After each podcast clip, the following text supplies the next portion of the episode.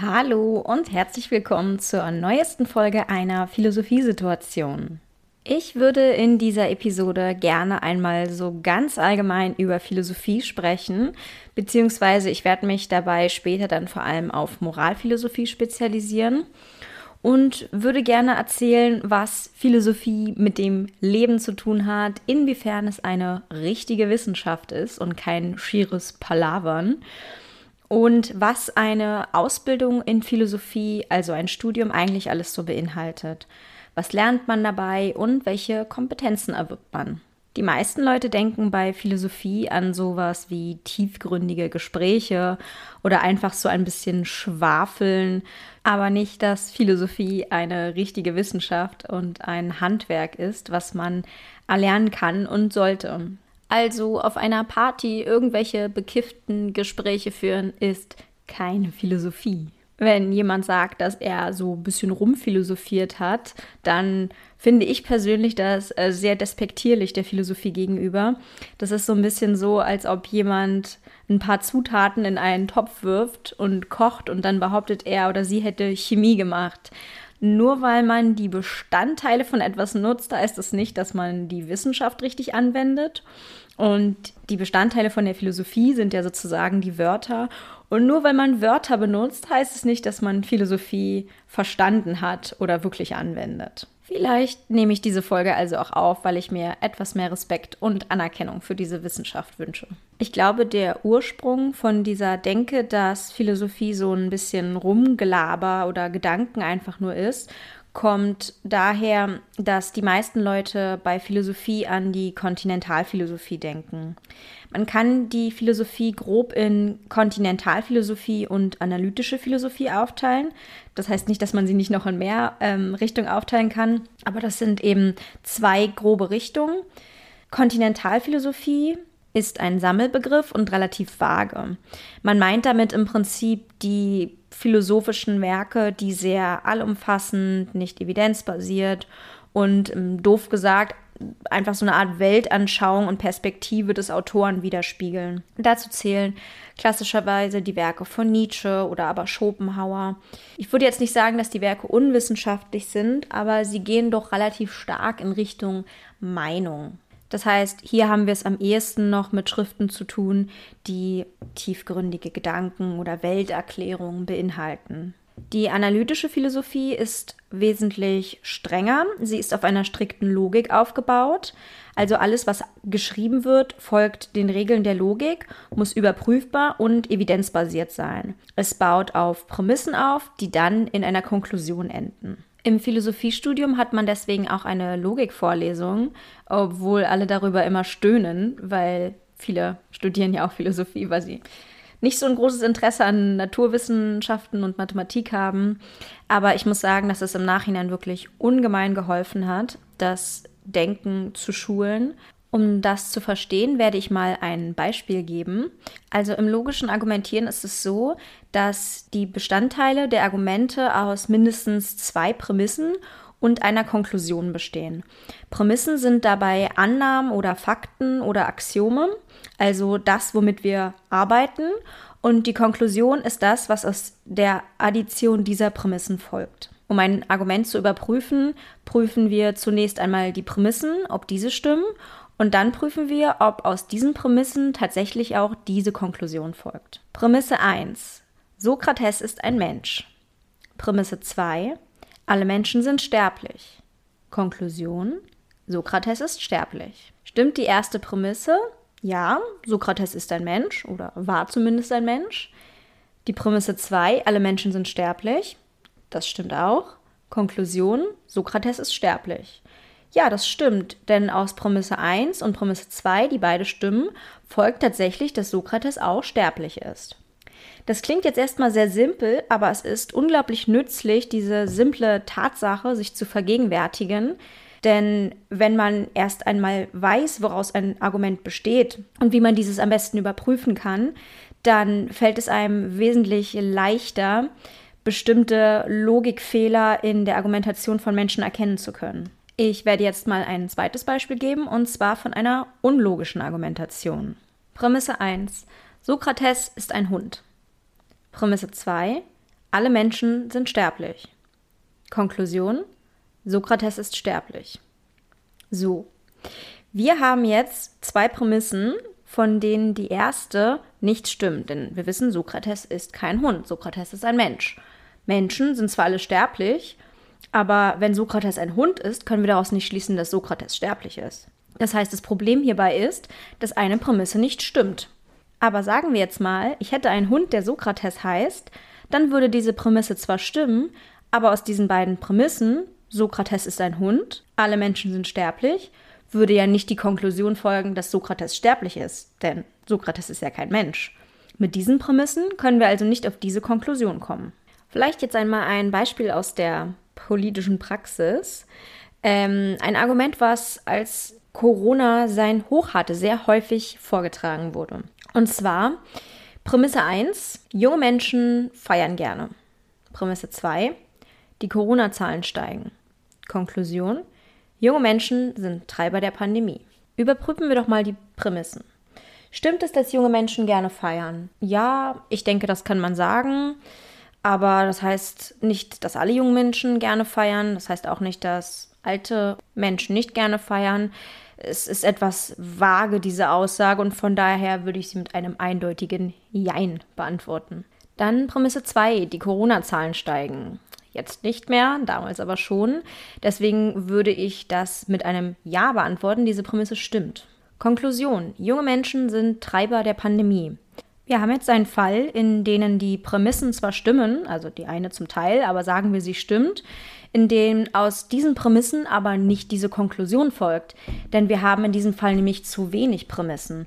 Wir bräuchten nämlich viel mehr Wissen darüber, was Zahlen steigen lässt, wer weiterhin feiern geht, wo sich insgesamt viele Menschen aufhalten und so weiter. Das heißt, die Prämissen, die Annahmen, die wir haben, sind zu vage, zu wenig zu wenig evident, als dass wir daraus wirklich konkrete Informationen und eine konkrete Konklusion ziehen könnten. Ich persönlich verorte mich definitiv in der analytischen Philosophie, weil ich diese Methode am wissenschaftlichsten und überzeugendsten finde. Außerdem bin ich kein Fan von vielen klassischen Philosophen, was auch an deren Misogynie, deren Rassismus und so weiter liegt, allgemein an deren Biases und an deren Überzeugung davon, dass sie die Welt aus ihrer Sicht erklären könnten, was ich etwas vermessen finde, da die meisten klassischen Philosophen weiße, privilegierte europäische oder anglosächsische Cis-Männer waren und diese natürlich dadurch eine relativ beschränkte Sichtweise auf die Welt haben. Das bedeutet nicht, dass ihre Sichtweise falsch ist. Das bedeutet jedoch, dass ihre Sicht nicht vollständig ist und sie damit nicht behaupten können, eine allgemeine Erklärung über die Menschheitsgeschichte oder über die Zivilgesellschaft schreiben zu können. Die Annahme, dass einzelne weiße Männer nach ihrem eigenen Gutdünken ein realistisches und universelles Bild von der Welt und allen Menschen zeichnen könnten, ist aus meiner Perspektive einfach absurd. Daher werde ich in diesem Podcast zur Kontinentalphilosophie auch nichts mehr sagen. Das heißt, ich werde jetzt primär über Moralphilosophie und Ethik sprechen. Und zwar über analytische Moralphilosophie. Nicht nur, weil ich selbst dort ansässig bin, sondern auch, weil ich der Meinung bin, dass diese am meisten mit dem Leben zu tun haben und am ehesten etwas sind, womit Menschen auch tatsächlich in der Realität was anfangen können. Moralphilosophie und Ethik ist die Wissenschaft des guten und richtigen Lebens. Es geht darum, welche Handlungen insgesamt als richtig angesehen werden. Dabei gibt es die angewandte Ethik und die Metaethik. Die Metaethik ist die Wissenschaft hinter der angewandten Ethik. Also, wie betreibt man Ethik? Welche Faktoren soll man dabei berücksichtigen? Welche Methoden wendet man an? Richtet man sich nach einer konsequenzialistischen, nach einer deontologischen oder nach einer Tugendethik? Zum Verständnis, eine konsequenzialistische Ethik ist eine solche, bei der moralische Entscheidungen danach getroffen werden, die beste Konsequenz, das beste Ergebnis herauszubekommen. Damit ist normalerweise gemeint, das größtmögliche Glück für die größtmögliche Anzahl an Menschen hervorzubringen. Eine deontologische Ethik ist eine solche, bei der bestimmte Pflichten und Regeln im Vordergrund stehen. Das bedeutet, man schaut sich nicht an, was das Ergebnis des Ganzen ist, sondern man hat bestimmte Prinzipien und Pflichten, an die man sich immer halten muss. Die kantianische Ethik ist dafür das berühmteste Beispiel. Hier haben wir nämlich den kategorischen Imperativ, an denen Menschen sich immer und zu jeder Zeit halten müssen. Bei der Tugendethik geht es insgesamt darum, ein guter, tugendhafter Mensch zu sein und auch so zu handeln. Das heißt, nach welcher Ethik man sich richtet, welche Richtung man einschlagen möchte, sind alles Dinge, die man in der Metaethik beschließt. Nach der Metaethik kommt dann sozusagen die angewandte Ethik. Die angewandte Ethik beschäftigt sich mit Themen des realen Lebens, die eine moralische Komponente haben. Und das sind wirklich, wirklich ziemlich viele Themen. Also die meisten Menschen könnten sich wahrscheinlich gar nicht vorstellen, wie viele moralisch relevante Themen ihnen jeden Tag begegnen, sei es in ihrem eigenen Leben, in der Zeitung, in Nachrichten und so weiter. Die Corona-Krise und ihre ganzen sozialen Konsequenzen sind ein perfektes Beispiel dafür, denn die Abwägung zwischen wirtschaftlichen und sozialen Abstrichen ist eine hochmoralische Frage. Die Unterstützung von Eltern in Sachen Kinderbetreuung, die Bezahlung von systemrelevanten Menschen oder aber die Unterstützung von Menschen, die arbeitslos geworden sind durch die Corona-Krise, sind alles hochmoralische Themen. Aber auch abgesehen von der Corona-Krise sprechen wir in der Öffentlichkeit ständig über moralische Themen. Zum Beispiel Abtreibung, zum Beispiel Klimagerechtigkeit, Rassismus, Sexismus, Ableismus, Impfstoffverteilung, Corona-Maßnahmen. Das sind alles moralische Themen, weil es hier eben um das Leben und das Wohlbefinden von Menschen geht. Das heißt, Moral hat immer etwas mit fühlenden Lebewesen, mit Menschen sowie mit Leidens- und Glücksfähigkeit zu tun. Ob ich heute ein Buch lese oder lieber Tischtennis spiele, ist keine moralische Frage. Ob ich heute zu Hause bleibe und ein Buch lese, weil ich draußen niemanden mit Corona anstecken möchte, das ist schon eine moralische Frage. Viele Leute sind der Meinung, moralische Fragen wären sozusagen Fragen des Lebens und könnten daher auch von jeder Person, die ein Leben hat, beantwortet werden. Anekdoten und Erfahrungswerte werden hierbei als Qualifikation gesehen, um moralische Debatten führen zu können. Viele meinen wahrscheinlich, dass ihr Bauchgefühl ein guter Kompass dafür wäre, um moralische Entscheidungen zu treffen. Diese Ansicht ist jedoch hochproblematisch, weil das Bauchgefühl von Menschen ist im Endeffekt einfach deren Erziehung, die Werte, die diese Leute mitgegeben bekommen haben und ihre eigene biografische Erfahrung. Das ist im Endeffekt also wirklich einfach nur eine Meinung und hat nichts mit Wissenschaft zu tun. Moralphilosophie ist aber eine Wissenschaft und sollte auch wirklich von Menschen betrieben werden, die diese Wissenschaft studiert haben. Obwohl die Lebensrealitäten und Gefühle von Menschen dabei natürlich eine große Rolle spielen, gibt es dennoch objektive Methoden und Maßstäbe, wie man moralische Debatten führt. Moralische Argumente kann man wissenschaftlich überprüfen, so wie ich es mit der Logik am Beispiel von Sokrates getan habe. Das heißt nicht, dass andere Menschen zu dumm sind, das nachvollziehen zu können, aber dass man eben bestimmtes Wissen erst einmal braucht, weil man ohne das nicht arbeiten kann. Das soll nicht bedeuten, dass es in moralischen Debatten immer ein eindeutiges Ergebnis gibt, dass es immer richtig und falsch gibt. Meistens ist es so, dass es Argumente für eine Seite und Argumente für die andere Seite gibt.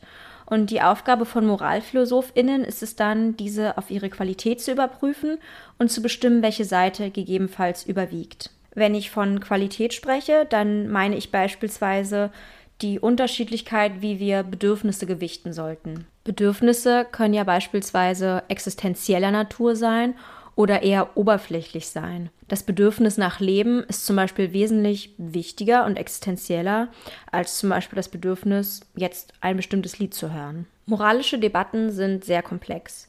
Sie umfassen ja meistens nicht nur die wissenschaftlichen Werkzeuge der Moralphilosophie, sondern benötigen auch Fachwissen aus dem jeweiligen Bereich, über den wir sprechen. Wenn man als Moralphilosophin beispielsweise über das Thema Sterbehilfe sprechen möchte, ist es notwendig, auch das nötige medizinische Fachwissen zu haben. Weder Medizinerinnen noch Moralphilosophinnen können alleine nur mit ihrer eigenen Expertise ein gutes moralisches Urteil fällen. Deswegen ist es das Beste, wenn sozusagen beide Parteien ihr Wissen zusammenwerfen und dann zusammen eine Entscheidung fällen. Denn die Medizinerinnen haben das medizinische Wissen und die Philosophinnen haben das moralische Wissen. Eine Ausbildung in Philosophie umfasst mehrere Dinge. Und das ist auch davon abhängig, für welche Richtung man sich entscheidet. In die theoretische Philosophie oder in die praktische Philosophie zum Beispiel. In die analytische oder in die politische. Man lernt im Studium Klassiker kennen, liest diese auch zusammen, zum Beispiel in Lektürekursen. Man lernt, welcher Philosoph, Philosophin zu welchem Thema etwas geschrieben hat. Man lernt weiterhin, wie man überhaupt erstmal einen philosophischen Text liest und wie man einen philosophischen Text schreibt. Es ist manchmal gar nicht so einfach, einen philosophischen Text zu lesen. Vor allem bei Klassikern und eher älteren Schriften kann das äh, eine ganz schöne Herausforderung werden, zu verstehen, was der Autor einem eigentlich sagen möchte. Und das erfordert teilweise einiges an Übung und auch das Besprechen mit den Dozenten, mit den KommilitonInnen, bis man langsam ein Gefühl dafür entwickelt. Es ist natürlich aber auch so, je mehr Texte man liest, desto schneller kann man sie erfassen, desto besser versteht man sie. Und je mehr Vorwissen man hat, je mehr Bücher man gelesen hat, desto mehr versteht man andere AutorInnen, weil die sich oftmals auch aufeinander beziehen. Zum Schreiben von einem philosophischen Text, wie beispielsweise in einer Hausarbeit, gehört zum Beispiel, dass man lernt, Gegenargumente zu antizipieren. Das bedeutet, dass man sich schon im Vorhinein überlegt, welche Argumente andere Leute gegen den eigenen Text vorbringen könnten. Indem man sich das überlegt darauf Bezug nimmt und diese gegebenenfalls eventuell schon im Vorhinein entkräftet, nimmt man nämlich Kritik schon den Wind aus den Segeln. Weiterhin gehört dazu, Details unterscheiden zu können, die aber einen riesigen Unterschied im Ergebnis machen können. Manchmal ist es tatsächlich so, dass auch nur einzelne Wörter dazu führen können, dass ein Text eine ganz andere Bedeutung hat.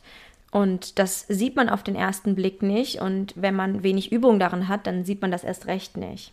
Es kann auch mal passieren, dass wenn man zum Beispiel eine Hausarbeit schreibt und dafür einen Text analysieren möchte und man diesen fünf bis zehn Mal liest, dass einem beim siebten Mal eine Sache zum ersten Mal auffällt und die dann tatsächlich einen großen Impact auf die ganze Bedeutung des Textes hat. Man lernt auch, sich erst einmal eine Weile mit einem Text zu beschäftigen, bevor man ihn kritisiert. Der Klassiker sind ErstsemesterInnen, die meinen, sie könnten jetzt Kant entkräften oder ich, die im dritten Semester dachte, sie könnte René Descartes entkräften, weil man so eine gewisse Arroganz mit ins Studium nimmt und nach einer kurzen Weile denkt, man wüsste, wie der Hase läuft. Und in Wahrheit ist es aber so, dass man eigentlich noch ganz schön wenig weiß und innerhalb des Studiums bestenfalls den Respekt und die Anerkennung für die Errungenschaften von anderen Philosophinnen lernt. Das heißt, im besten Falle lernt man innerhalb des philosophischen Studiums auch Demut vor der Intelligenz von anderen Menschen. Dazu gehört auch, dass man feststellt, dass so gut wie alle mehr oder weniger cleveren Gedanken, die man selber so hat oder die andere so haben, schon von Philosophinnen vorweggenommen wurden.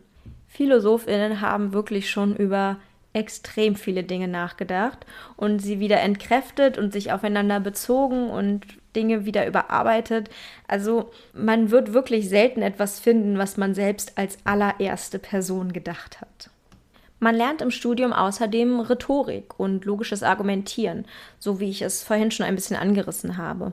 Man lernt weiterhin, was Scheinargumente sind, wie zum Beispiel Strohmann-Argumente, Erdrutschargumente, oder äh, naturalistische Fehlschlüsse. Man lernt weiterhin einen absolut nervigen, furchtbaren, total dröge geschriebenen Text so lange zu lesen, bis man ihn endlich kapiert und am Ende tatsächlich so eine Art Aha-Moment hat, was auch wirklich sehr befriedigend sein kann.